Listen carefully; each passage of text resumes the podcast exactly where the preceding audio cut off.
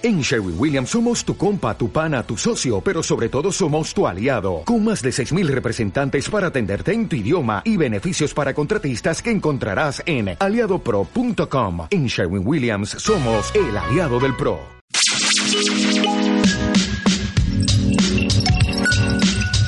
¿No les sucede que tienen libros en su biblioteca y han prometido que los leerán pronto? Pero pasan días, meses y años, y aún queda esa promesa. Es momento de tomar la iniciativa. Bienvenidos a Punto de Partida, su podcast sobre reseña y análisis de textos.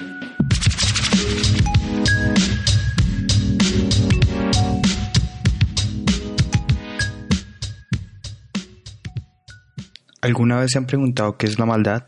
Seguro todos alguna vez nos han dicho que es la contraparte de lo bueno, así, sin zonas grises. Lo peor no es que sea una definición acertada o errada. Lo complejo es que crecemos creyendo que solo hay personas buenas o malas, momentos buenos o malos. Precisamente el libro de esta semana trata de tal dilema ético. Les hablo de la maldad política, qué es y cómo combatirla, escrita por el politólogo y sociólogo americano Alan Wolf, con amplia experiencia en el sector público como privado, y que fue publicada en el 2013.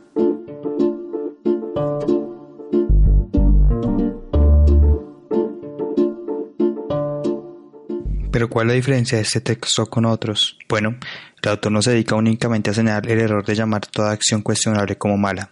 El texto está estructurado por dos partes que componen un total de ocho capítulos y un último apartado para las conclusiones. Comienza con multitud de cuestionamientos que buscan responder acudiendo a teorías éticas y morales. Llega a ser bastante interesante cómo filósofos e investigadores de épocas antiguas ya buscaban ramificar el concepto del mal. Hasta acá todo muy poético, pero entonces, ¿a dónde quedan los dilemas de la actualidad? Es precisamente esto lo que se refiere la segunda parte, la necesidad de evidenciar cómo la maldad se muestra de distintas maneras, y más cuando se involucran la economía y los intereses políticos.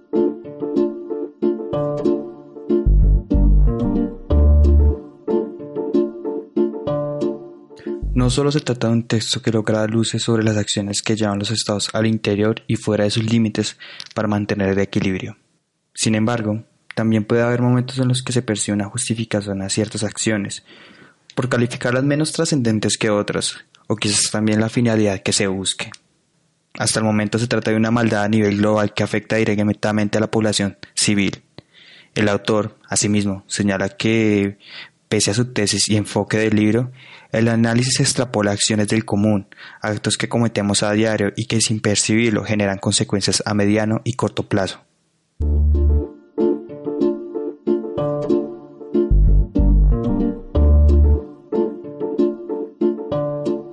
El autor no trata de convencernos de su argumento, sino aboga por una reflexión sobre la aceptación o el rechazo de acciones que cruzan la línea de lo políticamente correcto.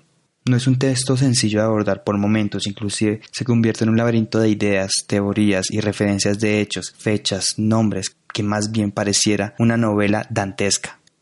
Pero si nos detenemos a pensar cómo es la realidad, ¿en verdad hay un orden?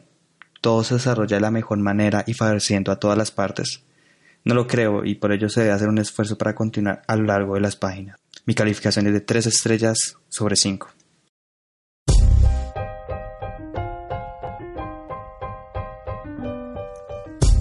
Hasta aquí, punto de partida y espero les haya gustado. También les recomiendo que visiten mis otros listados en donde analizo textos de literatura y por otro lado de inteligencia emocional y financiera. Me pueden encontrar en Instagram como arroba Jiménez 1147, en Twitter como cristian-jz y en el canal de YouTube como punto de partida. No olviden dejar sus comentarios y los libros que les gustaría que analizara. Un abrazo y nos vemos la siguiente semana.